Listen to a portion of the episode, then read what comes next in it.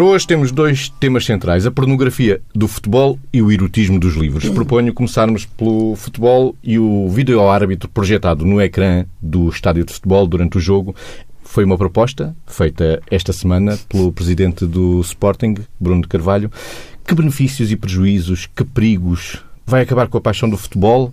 Por onde vão andar as emoções primárias da tribo do futebol, como chamou o antropólogo Desmond Morris? Em última instância, vai sobrar para alguém? São muitas perguntas de uma vez, eu sei. Margarida, Vitor. o futebol não devia de ser uma paixão? Não é uma antítese de estarmos dominados pela lógica e pela razão e pelas máquinas? Não, o problema é, que, é tentar conciliar as duas coisas que me parece que no caso do futebol são inconciliáveis. Ou seja, futebol é de facto uma paixão. E é uma paixão que apela claramente àqueles aspectos da, da, da, irracionalidade, como toda a gente que é adepto de futebol acaba por, eh, acaba por referir.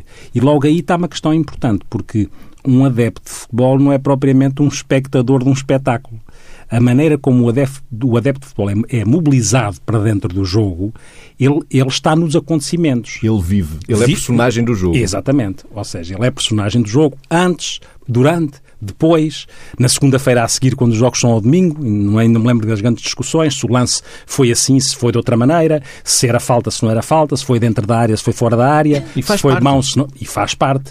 E faz parte. E tem, mesmo aquelas pessoas que nós uh, uh, olhamos para elas noutros contextos e são das mais civilizadas do mundo, o futebol permite ali uma válvula de escape para a nossa irracionalidade. E nesse sentido, até sociologicamente, cumpre essa função, que é uma função catártica que vale mais ser canalizada através do futebol do que ser canalizada de uma outra, de uma outra forma, que é ou morrer ao pontapé ou pela via da violência. Só que, quando se corre o risco de não fazer esta, esta diferença, podemos estar a contribuir para que entre essa paixão mais irracional e as consequências da paixão, pelo lado da violência, nós podemos estar a incendiar com determinado tipo de propostas aquilo que é o contexto e a cultura uh, do, do, do jogo. Isto para ir à questão do vídeo-árbitro. Porque se nós pedimos que depois o espectador que já está dentro, que é adepto, nesse sentido não é espectador, que já está dentro do próprio jogo, que ao mesmo tempo está a visualizar, a visualizar o que se passa no monitor quando há um lance, um lance duvidoso. Estamos aqui a misturar um bocadinho as coisas porque, eh, se repararmos bem, uh, uh, eu penso que do, não, não me estou a lembrar de outro jogo, mas o, o jogo que é só jogado com os pés é o futebol. E nesse sentido, até nesse sentido é mais irracional, porque o ser humano, uh, o ser humano adquire a, a, a, importância da utilização da mão no seu, no seu desenvolvimento e também a racionalidade. Portanto, o grau de incerteza e de imprevisibilidade que é jogar com os pés aumenta este fascínio que o futebol tem. Porque a mão tem uma capacidade de controle completamente diferente. Uhum. E, de facto, eu não, não sei se estão a ver, mas eu não me estou a lembrar de um jogo que exclua as mãos. Também não. E, neste, nesse sentido, até aí o futebol, por este lado, uh, uh, mobiliza tudo o que pode ser paixão cega. Agora, se os agentes do futebol não souberem pôr cada um nos seus lugares, o que é que eu quero dizer com isto? Quando um, um árbitro tem que ver o vídeo-árbitro e que traz mais valias ao futebol, mesmo aí há um aspecto interpretativo. E eu acho que, à partida, nós temos que salvaguardar que as pessoas, à partida, eticamente, todas elas, os agentes, podem ser ou devem ser agentes eticamente valorizáveis. E, portanto, há um grau de interpretação que acontece também do árbitro em relação ao vídeo-árbitro, que, na minha opinião, deve ser preservado, porque se eu estou no estádio e ao mesmo tempo estou a ver, estou a ver o que o árbitro está a ver, para além das possíveis interpretações, no fundo eu corro o risco de estar a acicatar aquele, aquele lado mais animalesco que nós podemos ter quando estamos na nossa irracionalidade de leitura futebolística. Era como se estivéssemos a conjugar o inconjugável, que é, por um lado, damos-lhe a objetividade do monitor, a lesão não é? a racionalidade. Mas nós estamos num outro modo, que é o modo do nosso sistema límbico. Isto é tudo muito límbico, é tudo muito emocional. Estamos a tentar conjugar a objetividade quando a pessoa responde pelo lado da subjetividade. E o espetáculo está ali a acontecer. Então quem é o bote expiatório? Vai ser o árbitro? Então vamos ter que mais polícias dentro, do, dentro de um estádio para que, conseguir controlar tudo o que, que é este risco. mil pessoas, por Exatamente, exemplo. não é? Este risco de incendiar o que se está a passar ali. Por isso é que nós temos que ver naquilo que uh, os agentes do futebol cada vez. Há outra coisa que me faz confusão neste momento e em Portugal em particular, é que os, os, protagonistas, os protagonistas essenciais do futebol devem ser os jogadores, os treinadores. Está aqui a haver uma deriva em que parece que os protagonistas passam a ser os dirigentes. Não é que eles não tenham importância, é? mas deviam, deviam ter alguma atenção naquilo que diz respeito ao tal caráter mais populista e mais incendiário que pode contribuir para que o futebol, que até neste momento é uma indústria complexa, seja posta em causa à custa de evocar aquilo que é credibilidade, aquilo que é verdade, mas que a verdade não pode ser, não pode cegar e matar aquela paixão, mas que é uma paixão que ao mesmo tempo não tem que se transformar em violência. E não se pode ver tudo, não é? Tem que estar qualquer coisa escondido, isso, que é a falta não, que não se percebe é, se é falta. Mas isso é? tem a ver com o título, não é? Ou seja, nós não queremos que o futebol seja uma coisa pornográfica. à morte, à morte, pornográfica é tumba, tumba, tumba, tumba, tumba. Mas depois daquilo não tem solução nenhuma. Quer dizer, o futebol tem que ter alguma mini saia, se quisermos, para, de, de, não, para que as pessoas sejam envolvidas. Porque repare-se uma coisa, o futebol não acaba no jogo na segunda-feira a seguir, nós, as pessoas estão a discutir os lances e até se zangam. Esta coisa, esta coisa do futebol, da religião e da política muitas vezes é, complica e divide, e divide famílias, não é? Mas também aproxima muito, porque vamos imaginar, o futebol tem esta característica da filiação e de sentimento de pertença. Basta uma pessoa vestir uma camisola uma, uma, um, uma área social, uma pessoa de, uma, de, uma, de uma idade diferente, de um registro social diferente, veste aquela camisola do clube, neste momento estão, estão, estão todos igualizados. A beleza desta igualização, este sentimento de pertença, não deve ser contaminado por um ataque. Uma coisa é ganhar e perder, outra coisa é a coisa mais, mais impulsiva, que é atacar e fugir, que é passar para o lado de, em vez de ser o terreno de jogo, ser um circo romano e então passamos para as coisas mais ancestrais do ser humano como se nós não tivéssemos evoluído. Nós evoluímos, mantemos a paixão. A paixão convém que ela não seja contaminada por coisas que muitas vezes um fósforo desnecessário incendia um fogo ou cria um fogo uh, num contexto que pode ser complicado de gerir. Margarida, a evolução é natural, a sociedade é dinâmica, o ser humano é dinâmico. A paixão um dia vai ser conciliável com máquinas? Eu acho que a paixão é de outro foro, embora eh, evidentemente que depende das máquinas que possam ajudar a fomentar a paixão. Noutro âmbito, se nós pensarmos de pessoas que estão longe e estão apaixonadas, obviamente a paixão aí, claramente, olha, alimenta a, a, a, a digo, a tecnologia alimenta a paixão. Oh, Maria, deixa-me só dar uma interrupção por causa da paixão. Passo já a palavra. Um estudo da Universidade de Coimbra, eh, que saiu há um ano, revela que a paixão pelo futebol, com ressonâncias magnéticas funcionais, aciona, ativa as mesmas zonas de recompensa do amor romântico. Ah. E quanto mais fanático, pois. mais ativa as zonas. Pronto. Há circunstâncias em que efetivamente a paixão pode ser ajudada pela tecnologia, digamos, pelas máquinas. Agora, se nós pensarmos no vídeo-árbitro, o que é que eu não percebo nada de futebol, portanto está aqui assumido. Mas, mas percebe de emoções. Pronto, exatamente. E, e, por outro lado, o mínimo, o mínimo que sai sobre o vídeo-árbitro, percebe que a função do vídeo-árbitro é o quê? É uh, tirar dúvidas, estará em situações de cartões encarnados, de, de, de, de fora, de jogo, de, jogo, de penaltis, de falta ou não no falta. fundo de golos, exatamente. Pronto. Portanto, no fundo é clarificar para que o árbitro tome melhores decisões. Isto é assim muito resumido, não é? Pronto. Agora, para que o árbitro tome melhores decisões. O, o árbitro e lá os, os fiscais de linha, é assim que se diz, não é? Consigam estar a ver bem o jogo para tomarem boas decisões. Se de repente todos aqueles que são parte de tudo o que é mais emocional e intenso do ponto de vista de facto emocional.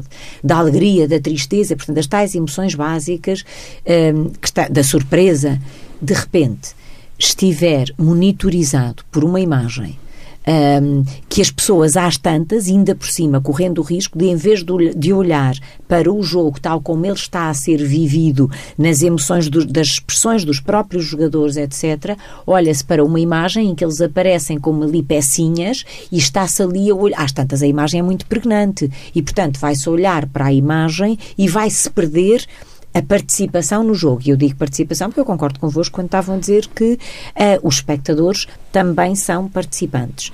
Por outro lado, uh, eu tenho muitas, uh, muitos exemplos e estou-me a lembrar. Um, de pessoas dizerem que à segunda-feira, a primeira meia hora de trabalho ou melhor, de não trabalho no trabalho, era enquanto tomavam o café a discutir os golos do, do, Benfica e do Sporting e do Porto e dos outros clubes todos e tal, cada um no seu, e discutir e debater e, e, e no fundo, balizar e partilhar as alegrias e as tristezas, que às tantas, se a coisa se artificializar desta maneira, perde-se completamente o sentido. Esta é a minha opinião, quer dizer, acho que as opiniões são todas válidas desde que sejam fundamentadas. Agora, desperdiçar a essência para tornar uma coisa que é emocional profundamente ou tendencialmente exata na opinião de todos, para criar, digamos assim, e, e ponha-se entre aspas, unanimidades contabilísticas do que é que está certo e do que é que está errado num jogo de futebol, a mim só me faz pensar que eu não sou fanática de futebol, mas pronto, tenho este fraquinho por corridas de touros, que não é propriamente um jogo.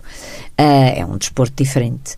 Um, e, portanto, eu estou-me a imaginar se artificializasse, e eu que vibro em esta coisa das emoções, de facto, que é, que é uma coisa que não é controlável em cada momento, se numa circunstância daquelas, de repente, passasse a haver uma máquina qualquer através da qual eu pudesse avaliar a qualidade do, do, do daquilo que tinha sido feito em arena, para mim a corrida de touros morria. E, portanto, eu tenho algum receio que para os adeptos de futebol um, que sejam mais uh, implicados nas, nas várias dimensões do ser humano e não apenas na racionalidade paranoide, porque quem fala um bocadinho destas coisas parece que está aqui a ativar uma racionalidade paranoide de estão sempre contra mim e, portanto, deixa cá pôr ali o controlador uh, a visualizar ou a permitir-nos visualizar de uma forma quase uh, bem, é mesmo artificial, aquilo que se está a passar num terreno normal em que as pessoas estão ali.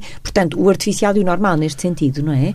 O, ou, se quiser, o artificial e o natural. Parece que tem que haver sempre um bode expiatório. Ou é o árbitro, ou, é o, ou, ou são os dirigentes, os jogadores de futebol são provavelmente quem não tem culpas, não é? Se falhou sim. ou se não defendeu e por aí fora. Sim, ou os treinadores também podem ou ser os treinadores porque não, não fizeram bem, não desenharam bem a estratégia. Uhum.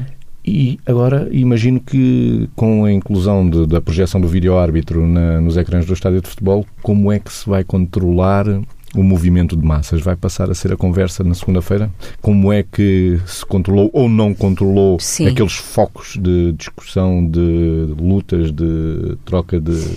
Eu admito que os debates vão ocorrer na mesma, porque é assim, nós temos as nossas subjetividades e também temos os nossos mapa, mapas mentais. Mas que atenção fazem... que isso não está aprovado, não é? Isso não, é, não, não, está, não está. Nem a Federação Portuguesa não, não está, não está aprovado. Estamos a, estamos a pensar aliás, como é que se vai controlar. A minha pergunta é, Sim. a minha pergunta concreta é como é que se vai controlar os movimentos de massa, se isto acontecer? Certo. Então, os movimentos de massa estão muito estudados socialmente, a polícia também tem isso bem estudado. Sim. É difícil. Eu Sabemos acho que, que é muito ser, difícil. Eu acho que vai ser muito isto difícil. Isto potencia os movimentos de massa. Potencia os movimentos é de massa e torna-se perigoso para aquele que for o bode expiatório que resulta de uma análise que pretensamente é muito mais objetiva e, portanto, começam a dizer não há dúvidas porque o tipo fez isto e decidiu aquilo erradamente porque quis. Ou seja, ao começar a, a, a atribuir uma decisão julgada má uh, a uma pessoa concreta, neste caso aos árbitros ou o que for, é evidente que a agressividade, por causa desta coisa, em termos de movimentos de massa, pode ser potenciada, direcionada a um bode expiatório preferencial.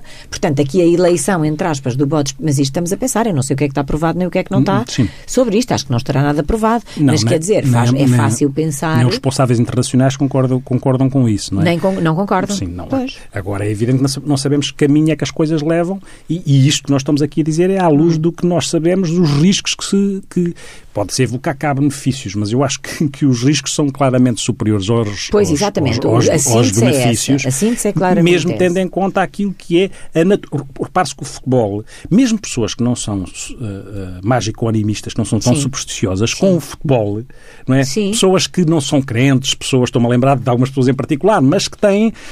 O futebol mobiliza claramente uma colagem a esta coisa mágica e à superstição. Uhum. Uhum. E como é que isto depois um, é de tal maneira intoxicado, porque é, é querer uma coisa e o seu contrário, como eu há bocado dizia, porque é querer que uma objetividade, ver uma coisa concreta, tenha, como se nós conseguíssemos pelo futebol ter a resposta ao concreto de uma forma lúcida. Quando vê-se uma coisa concreta, mais vai-se respondendo em curto-circuito impulsivo límbico, porque estamos ali a ferver e a achar que temos que arranjar um bote expiatório porque Exato, nos prejudicaram é e numa coesão mais paranoide, como há bocado dizíamos, a, a tentar atacar quem uhum. achamos que eventualmente nos está a proteger quando o bonito disto tudo está muito para além disso, está na imprevisibilidade, claro. está na. Está... Claro. É, é, é, claro que temos que garantir à partida, mas com certeza que em todos os lados há pessoas que eticamente podem ter com atitudes desadequadas, mas não, não devemos partir daí, devemos pois, partir e... que as pessoas são, são sérias, o claro, árbitro é sério, é claro. disto que nós devemos partir, é deste, deste princípio. Eh, uma coisa é a existência do vídeo-árbitro que pode, porventura, ajudar o árbitro, que é sério, lá está, a tomar melhores decisões porque ninguém esteve no ângulo que tinha tinha que estar e o vídeo-árbitro vídeo claro. permite olhar de todos os ângulos. Pronto, isto é uma coisa. Com Outra certeza. coisa é uma projeção no ecrã de um estádio de futebol do vídeo-árbitro, que são coisas, na minha opinião, completamente diferentes. Lá está. Nós dizemos muitas vezes, quando falamos de tecnologia, que o mal não é a tecnologia, é o uso que se faz dela. E aqui é mais um exemplo. Quer dizer, o mal provavelmente não é a existência do, do vídeo-árbitro, é com certeza, se se passar a, esta, a, este extremo, uh, é uma má utilização, é assim, não é? O futebol tem esta irracionalidade, mas convém que seja, passa esta expressão que vou dizer, uma irracionalidade civilizada. Pois, O que é que eu quero dizer com isto? Quer dizer que a sociedade caminhou, nomeadamente no que diz respeito ao futebol, e neste momento em particular, no que se passa em Portugal, e no que se passa em relação a todo o que é muito esta questão dos dirigentes e tudo uhum. mais, e estes protagonismos sim, estas necessidades sim, e estes registros mais narcísicos de emitir opiniões que possam uh, ser mais arriscadas, porque uhum. podem ser mais incendiárias, é, é, o, o futebol não está, está mantém a mesma irracionalidade dos tempos anteriores, certo. mas se calhar não tem a mesma civilização, é, não sei qual é a palavra melhor para dizer isto. Civilidade, se calhar. Civilidade, eventualmente. Sim, Ou sim. seja, o, o registro civilizado, uhum. se calhar, perdeu-se um bocado. É como se a maturidade andasse ao contrário daquilo que é a, a, irracionalidade é a mesma, a paixão certo. é a mesma, mas o registro, o que pedia, depois algum registro civilizado no meio disto tudo. Uhum. Já lá vai o tempo em, em que o, o, Camus não é, dizia uma coisa interessantíssima. Camus dizia tudo o que sei sobre a moralidade e as obrigações do homem devo ao futebol. É uma coisa estranhíssima, tra transportado para os tempos, para os tempos Sim. de agora Sim. e de um pensador que, que, que, tinha esta também ligação ao futebol e que dizia Sim. isto. Bom, se calhar é importante trazer novamente para, para os tempos atuais esta, hum. esta afirmação de Você dizia de uma coisa engraçada que é, uh, também não me estava a lembrar, o, o, este ser o único desporto que se joga só com os pés e curiosamente com os pés e com a cabeça não sim, usa sim, as mãos. Sim, Isso é muito engraçado. Agora por causa disso, não é? Da... Sim. E, e, é muito curioso também que é como é que esta importância da, da, da, afiliação é tão engraçado porque nós podemos, nós, isto é que não se pode perder, não se pode perder o, o sentido de comunidade que o futebol dá, de pertença que o futebol dá, uh, o, o, a, a liberdade, os, homens, os homens, os homens, muitas vezes na sua masculinidade, sentirem-se autorizados a chorar desesperados porque o seu clube perdeu e aí sentem-se autorizados, e as mulheres que vão ao futebol, mas, mas serem homens fortes e, e tal. Tal qual, é isso mesmo. Isso mesmo, esta interseção e este, este sucesso que as pessoas têm por identificação com o seu uhum. clube que ganhou Exatamente. e com o seu jogador de eleição que ganhou e, principalmente isto, é as linguagens podem ser diferentes em termos de geração, Sim. mas este, o futebol cria uma linguagem comum, ou seja, o avô que leva o neto ao futebol pode exatamente. não perceber ou não aquele avô da rede social, pode até não perceber, pode estar a colecionar moedas não é? E é uma linguagem que o neto não vai entender colecionar moedas, quer dizer, não vai entender. Mas a linguagem de futebol, camisolinha cascola e, e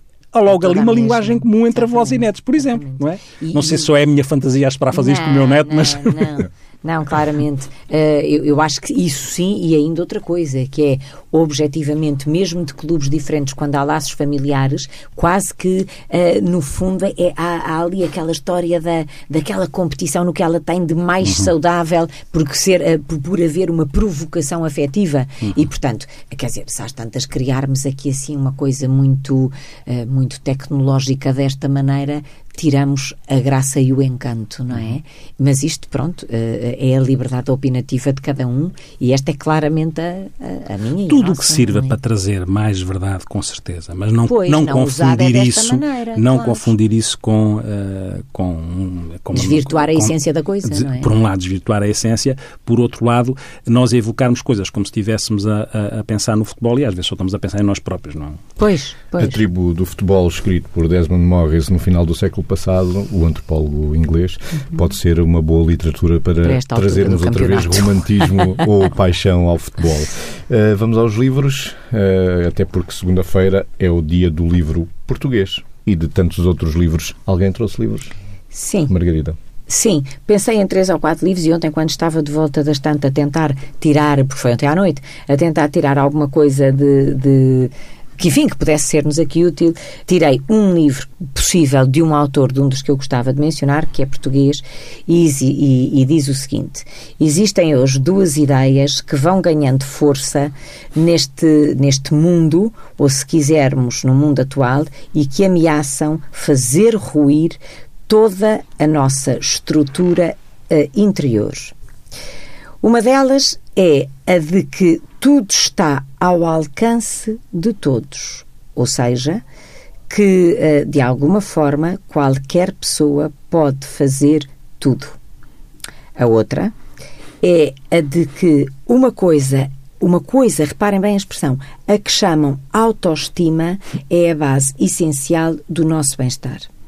Eh, Este livro é um livro do José eh, Luís Nunes Martins, que eu gosto muito, e que, ehm, eh, e que se chama Filosofias. Quem é? Eh, José Luís Nunes Martins, que é um filósofo, basicamente. Eh, tem vários livros escritos. Os temas que ele prefere são os temas do amor e da morte. Eh, e esta é uma crónica que fala sobre as maldades da omnipotência e da autoestima. E este foi, foi ehm, de facto, é, é, é, é um livro que me faz pensar, eh, este e outros dele, que me faz pensar que realmente esta coisa da omnipotência e esta coisa da confusão, da autoestima e arrogância eh, são assuntos que no dia de hoje estão um bocadinho na ordem do dia. Quando vocês falaram eh, da questão do, do erotismo, se quisermos, dos livros, eh, eu acho que, ou se quisermos do erotismo da literatura atual, eu acho que de alguma forma é bom nós pensarmos que ainda há quem vá eh, lembrando que o que parece muitas vezes eh, não é e aquilo que é muitas vezes não parece. E, portanto, esta confusão entre autoestima e arrogância, entre ser capaz de ou ser omnipotente. Se calhar nós andamos todos baralhados e ao escolher esta citação, em algumas circunstâncias, claro está, ahm, teve muito a ver com o tema anterior, com o tema com que lançámos ah, o programa, ah, que eu acho que é uma baralhação esta questão da, da- ligando aos, aos, aos videoárbitros e ao que for, se calhar estamos todos muito baralhados com o que fazemos, com aquilo que é o melhor de nós Na e pro- também a autoestima. Na próxima segunda-feira, os livros infantis, juvenis e até o livro português vão estar na ordem do dia, porque vai haver eh, datas festivas. Vítor, quer folhear aí algum livro? Vou, vou folhear um bocadinho fazendo aqui alguma ligação entre o que estamos a dizer, porque até faz sentido, não é? Eh, E re- reforçando aquilo que é, começando por reforçar a importância do livro em tudo o que é eh, o desenvolvimento do conhecimento, da criatividade, da, da, da curiosidade, da memória, sejam eles livros digitais ou em papel, embora eu goste muito do papel, porque até estamos aqui- nós temos aqui os livros em cima da mesa. Pois vocês têm, eu de facto digital. tem, digi- Mas tem é por uma digital. circunstância, porque eu- a seguir não posso isto, levar isto, esta ideia do papel, eh, para mim, faz-me sentido porque mobiliza muito a questão da, da, da inteligência associativa, se quisermos. O que é Uhum. que eu quero dizer com isto? Porque entra por todos os canais sensoriais. Porque um livro também eh, Tem em papel tem o tato e o cheiro. E este tato, ver esta, esta capa aqui, eh, com nós passamos. Nós, isto conta, não é? Isto conta. E este, este, e o tato e o cheiro não pode ser mobilizado de outra maneira que não seja com o livro em papel. Ó, Vitor, eu posso interrompê-lo? Sim, sim. Ah, Deixa-me ler aqui uma coisa. Uhum. Ah, era uma vez um aldeão gordo e feio ah, que se tinha enamorado, ah, por que não, por uma princesa loira ah, e formosa. Um dia, a princesa, vá-se lá saber porquê, ah, deu um beijo no aldeão, feio e gordo. E, magicamente, este transformou-se num príncipe uh, esbelto e bem parecido. Pelo menos ela via-o assim. Pelo menos ele sentia-se assim. Sabem de quem é isto? Isto por causa do livro infantil. Uhum. O Vítor falou disto. Sim. De um psiquiatra, Sim. Uh, que não é português, que é o Jorge Bucay. Ah, sim. Não é? Que tem, que tem e, bons livros e, também. E, de facto, agora, agora lembrei-me, e este é Cartas para Cláudia, uh, e, que é o livro, e que diz lições de vida, reparem, lições de vida e de amor, uh, lições de vida, de amor e de autodescoberta. Uhum. Agora, cruzando, Alçada Batista é um escritor de que eu gosto bastante, sempre gostei, por este processo, esta, esta, auto, esta procura do autoconhecimento, este interpelar-se acerca dos temas existenciais que a vida nos, nos lança como desafios, diz em determinada altura ele, num dos livros, que é a, a pesca à linha, que tem a ver hum, com uh, tem a ver com a vida dele e a forma como ele passou com pessoas, pessoas com pensadores e como é que ele os traz aqui ao livro e, a, uhum. e também as opiniões dele, em que ele diz em determinada altura porque sem dramatismos menores, a verdade é que a barbárie se instala e não vem dos tais invasores selvagens e cruéis. Vem do ritmo que imprimiram à nossa civilização, naquilo que introduziu na nossa vida cotidiana a racionalidade de um progresso e de uma técnica que deixámos avançar incontrolados sem respeito pelas várias ecologias, as da terra e as da alma. Hum. E, e, este, isto tem a ver com os tempos atuais e tem a ver com reflexões que me fazem sentido. Depois ele diz uma outra coisa, num outro livro, já agora, que é no tecido do outono. Há um outro que eu gosto bastante, que é o Riso de Deus, mas no tecido do outono ele diz em determinada altura também tem a ver com as nossas realidades. Ele diz: Conheci um velho juiz que estava quase completamente surdo no tempo em que os aparelhos da surdez ainda não eram comuns. Ele continuava a frequentar cafés e tortúlias e uma vez perguntei-lhe como é que ele entrava nas conversas. Ele dizia: É muito fácil. Eles falam, falam, eu não os percebo, mas digo-lhes sempre: Oh, homem, não faça isso, deixe lá, não faça, não faça caso. É que eles estão sempre, estão, estão sempre a queixar. Como ele tinha razão, pergunto por que será que o homem, à medida que melhor vive, mais tem que assumir esta sua condição queixosa sem se dar conta dos privilégios que tem. Aham. Lá está, lá está. É, Alçada é, é Batista, de facto, muito bem. Isso. Uh, depois lá à frente terei outros, uma coisinha qualquer lá à frente. Mas, mas a importância do livro. Uma, uma questão que, volta e meia me surge é: não fará algum mal também ler-se demais? É um ato solitário, as pessoas isolam-se, sobretudo na adolescência. É. Acontece muitas vezes eh, chegar-nos ao consultório, de certeza que vocês já tiveram. Estava a pensar numa história gente. de ontem, era isso oh, que você agora agitou. Já vos chegou ao consultório, que vivem muito isolados, cresceram muito isolados, leram tudo o que era literatura. Mas eu não acho do... que isso seja por ler, isso tem, pode ter a ver com temperamento prévio. Sim. É? Uh, Deixa-me contar esta história. Ontem, ontem, numa terapia de casal, uma das coisas que, que, as pessoas estavam a comentar era a importância de se deitarem uh, à mesma hora, mais ou menos, porque estavam-se a deitar a horas muito diferentes. E depois veio à história, veio à, enfim, à conversa esta coisa de uh, podiam deitar-se e estar os dois a ler livros diferentes. Mas se dizia, dizia eh, ela, portanto, a, eh, eh, a mulher do casal, dizia: um, se nós tivermos cada um no seu iPhone ou no seu iPad, ou seja lá o que for, um, enfiarmos cada um num mundo tão distante que não conseguimos partilhar nada, porque nos vamos distanciando a ligar-nos a todos os outros que não estão ali. Se estivermos só a ler um livro, quase sempre acabamos um capítulo e somos capazes de comentar um com o outro aquilo que estávamos a ler. Vitor, já lá vamos ao seu contraditório. Uhum. Agostinho da Silva também disse que o grande defeito dos intelectuais intelectuais portugueses tem sido sempre o solidarem com intelectuais. Vão para o povo, vejam o povo, vejam como eles refletem, como eles entendem a vida, como eles gostariam que a vida fosse para eles. Hum, sem dúvida, sim. Uhum. sim porque, mas, mas queria que eu fosse ao, ao contraditório? Ao contraditório, sim. porque é, é a tal questão de que acho que às vezes ler demais pode fazer mal. Eu, eu, eu não tenho bem essa. Eu, o que eu acho é outra coisa. Acho que uma coisa é ler para compensar algo que se tem por resolver. Para outra, sair da vida, sim, no fundo. Outra sim. coisa é ler como valor acrescentado. Não acho, não acho que isso faça mal, porque, no fundo, ler é a capacidade que a pessoa tem e a possibilidade que tem, não só de conhecer, obviamente, mas a capacidade de criar, de se imaginar através daquelas personagens, de ficar ali em suspense a saber o que é que, se vai, o que, é que vai acontecer a seguir. É entrar. Um, um bom livro ouve-se, não é? Mas, é Victor, entrar... também sabemos que há pessoas que até são capazes de citar grandes autores de cor sim, e depois não conseguem aplicar na prática sim, e sim, até na, isso, na prática clínica, não é? Sim, mas isso, isso não, eu não, coisa eu, é saber a teoria, isso, outra sim, coisa mas eu não é considero, não é isso que eu chamo vida. ler, não é? Não é isso que eu chamo E ler. ainda pior. Ler é, ler é cruzar as coisas com a vida. Ler uh, não por isso é que eu digo, ler não é para a pessoa se esconder por trás da leitura ou até para intelectualizar a leitura.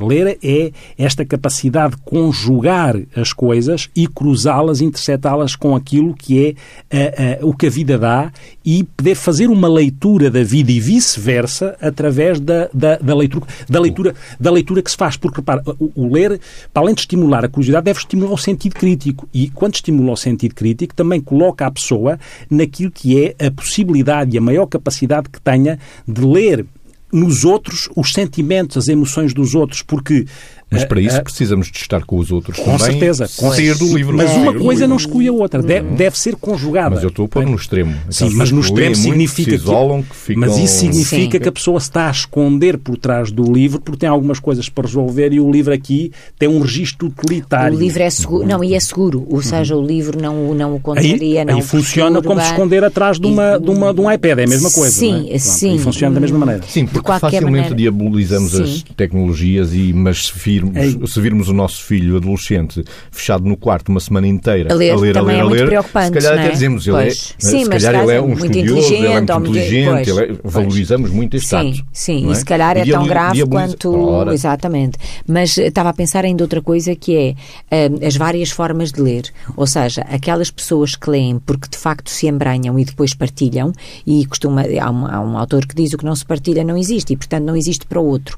Ou seja, se é uma leitura para crescer, para partilhar e para pôr um bocado ao serviço, transformando, no fundo, o conhecimento eh, que se vai adquirindo, embrenhado com a experiência da vida e, e pronto, e depois tudo isto ser posto ao serviço dos outros. Outra coisa são também aquelas leituras, e é isso eu chamo, mas sou eu que chamo, os leitores perversos, e às vezes os leitores perversos narcisistas, que são aquelas pessoas que leem em diagonal, tiram assim uns parágrafos que fazem eh, barulho ou que impressionam no bom eu disse não não disse fazem ruído de propósito mas que enfim que impressionam e depois ah já leram imenso têm sempre qualquer coisa para dizer e às vezes constatamos que leram contracapas ou que leram eh, livros abertos ao meio Só portanto isto são sim. formas perversas isso não de é ler. leitura isso não é isso ler não é ler. isso é outra Ler- coisa não porque é eu não acho que eu não acho mesmo que exista ler demais. Eu acho que existe ler bem e ler mal, ou ler em vez de. Isso é outra coisa. Pois, pois, ler pois, demais percebo, não acho que e acho isso, eu acho é que pode existir ler bem ou ler mal ou, ou ler em vez de. E isso é que não deve acontecer. Uhum. Claro, não é? porque, claro. No porque- fundo é a história que eu costumo dizer do CPM, do conta peso e medida, não é? Ou seja, um, um adolescente que Tudo terá o pratica exatamente, que, que tem eh, que tem os seus amigos, que tem as suas leituras, que tem o seu desporto, que tem o seu estudo, que tem a sua música, não faz mal que queira ler um bocado mais pela noite dentro, se calhar faz bem E há pior. fases e momentos. Há momentos Exatamente. da vida, eu lembro-me perfeitamente que em determinada altura em que, eh, até porque, até porque ler também tem. Ler também tem isso, atenção, como, pode ter, como, pode ter, eh, como podem ter as tecnologias eh, digitais. Ler também pode, em determinada altura, acompanhar. Uhum. Atenção, não é? Também pode acompanhar, também pode fazer, também pode ser algo que permita a gestão de uma Sim. solidão. Sim. Só que é uma solidão quando não há alternativa em que está. E está depois acompanhando. ainda perceber o estilo literário que se escolhe, ou Uhum. seja, está-se a ler um romance, ou está-se a ler um ensaio, ou, Uhum. ou o que é que se quer com aquela leitura e naquele momento, em termos do eco que se vai buscar. Uhum. Portanto, depois também há toda esta panóplia de possibilidades relativamente àquilo que pode ser o impacto da leitura em cada um de nós, E não é? depois podemos eh, confrontar-nos com a nossa existência, como diz um, um psicoterapeuta americano, que Uhum. nós tanto gostamos, Irving Yalom. O autoconhecimento é um presente supremo, um tesouro tão precioso como a própria vida. É ele que nos torna humanos, mas o preço a pagar é alto a ferida da mortalidade. A nossa existência será sempre assombrada pelo conhecimento de que iremos crescer, florescer e, inevitavelmente, murchar e morrer. Deixe-me cruzar aí com o que está a dizer com uma. Estamos uma- no pensamento cruzado, Vitor. Estamos no pensamento cruzado. é? Vamos cruzar. Vamos cruzar com, no- também no tecido do outono. Antes de ir ao tecido do outono. o- o- Este era do Irving Yalom, de Olhos Fixos no Sol. Exatamente. E de facto é um autor que gostamos muito e que tem várias obras e que aconselhamos a que os, os ouvintes procurem. Ah, outro autor que eu gosto muito, até pela importância que dá à palavra e por criar e por o caráter inventivo de ir buscar palavras, é aquela coisa de escolher. Eu costumo dizer que ah, a, a- a palavra bem escolhida e bem dita pode ser uh, libertadora, assim como a palavra mal escolhida e maldita, maldita no, no, no, duplo sentido, pode ser, pode prender, não é? Pode, o contrário de libertar. Pode ser até destruidora. Destruidora, pode ser prisão, não é? O, quem, cria, quem cria palavras que Uh, que é mestre nisso, é Miyakoto, que é um, também um autor que eu gosto muito, cria palavras que vão, vão ao encontro daquilo que ainda não estava inventado e nós dizemos assim, era mesmo aquilo que faltava. E diz no, no primeiro romance dele, Terra Sonâmbula, diz uma, ele diz coisas sempre muito, muito interessantes e muito bonitas, mas diz que o homem é como uma casa deve ser visto por dentro. Isto vai mesmo ao encontro também das nossas áreas. E noutro livro, que é o Jesus Além, diz que outra coisa que eu gosto muito também, que é uh, Silêncio e a Música em Estado de Gravidez. Uhum. Eu acho que, que, que só, só, diz isto quem tem este talento, mas, mas diz aquilo que nós gostaríamos às vezes de dizer. Uh, Alçada Batista, no Tecido do Outono, cruzando com o que está a dizer, diz uma coisa interessante que é quem, com esta, esta sabes que sabes há uma luz que desponta e vejo que o sentido estético dê à minha vida é uma das personagens é talvez uma forma de moral que tanto me fez separar das religiões a verdade é que não me pesa a consciência de ter feito alguma coisa feia diz esta personagem estou a sentir que fica por cá o corpo como quem, quem como quem cumpriu já o seu destino mas aquilo a que chamam a alma está lúcida como nunca e sente que o seu destino não está cumprido Ninguém sabe o que é isso porque a sua natureza é inexplicável, como um mistério. E os mistérios só sabemos que existem, mas talvez seja da sua natureza não serem decifrados. Por isso eles exigem de nós uma aposta e um risco. É verdade que nunca a procurei, mas nunca tive conhecimento de uma religião que claramente reconhecesse essa aposta e a partir daí procurasse viver os mistérios. Fala-nos como se fosse tudo evidente. Ora, evidente é o mistério, nunca a sua explicação. Acho outra coisa interessantíssima de ser dita e ouvida. Uhum. Margarida, um poema? Uh, por acaso estou, tenho aqui assim uma, uma pequena, um pequeno poema da, da Sofia de, de Melbreiner que diz, ó noite, eu não sei dizer poemas, não é? Ó noite, flor acesa, quem te colhe? Sou eu que em ti me deixo anoitecer. Ou o gesto preciso que te escolhe na flor de um outro ser, sempre na base de eu e o outro, não é? Eu e o outro. O que é que é isto da noite? Que noite é esta? Onde é que eu estou face a esta noite? E de facto, uh, enfim, há alguns poetas, nós sabemos, que cantam um bocadinho mais este, este lado mais uh, duro, uh, mas depois também temos outros que cantam um, este lado mais de uma forma fácil e feliz, mas que de alguma maneira são complementos e tudo faz parte da vida, não é? Vitor, hoje não terminamos com as perguntas que ficam, mas com um poema. Pode não ser um poema, quase poema. Quase poema. Eu tenho um poema. Tem? Na manga. Então pronto, deixa-me só dizer isto. Decido do outono, outra vez. Não tenho medo da morte, porque a vida eterna não começa depois da morte. Começa aqui na Terra, perante a escolha que fazemos de acompanhar com amor as alegrias e as tristezas dos outros. Deus não terá que nos julgar. O julgamento é feito todos os dias perante aquilo que andamos a fazer. Também não me impressiona morrer sem compreender o que é Deus. Se eu o compreendesse, é porque não era Deus. Ainda, eu costumo dizer que a lógica humana é tão inacessível, a lógica divina não a compreende. Esse volta a cruzar com o certo do Irving Yalom sobre a nossa própria uhum. existência. E mesmo para terminarmos e juntarmos o futebol à nossa poesia, num programa que foi gravado a quatro mãos, na paixão de Miguel Silva e Alexandrina Guerreiro, acabamos com um poema. Quando tu me vires no futebol, estarei no campo cabeça ao sol, a avançar pé ante pé para uma bola que está à espera do pontapé, à espera do penalti. Estarei no campo, cabeça ao sol, a avançar pé ante pé para uma bola que está à espera de um pontapé, à espera de um penalti que eu vou transformar para ti. Eu vou atirar para ganhar, vou fizer ficará sempre na rede a libertar-nos da sede. Ficará sempre na rede a libertar-nos da sede. Não me olhes só na bancada de trás. Desce-me essa escada, vem deitar-te na grama. Vem falar comigo, com gente que se anda até não se poder mais. Vamos jogar. Quando uma vez num musical Esteira no palco Cabeça ao sol, ao sol da noite das luzes À espera de um outro sol E com os teus olhos azuis Como quem usa um farol Não olhos só dessa frisa lateral. Desce pela cortina e acompanha-me em cena. Vamos dar a perna como gente que se não se poder mais. Vamos bailar.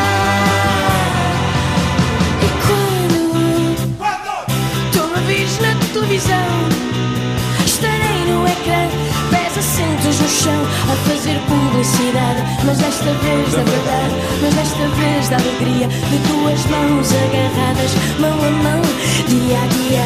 Não olhes só desse meio estufado. Desce pela antena, vem comigo ao programa. Vem falar gente, com gente ama até não se poder mais. Vamos cantar.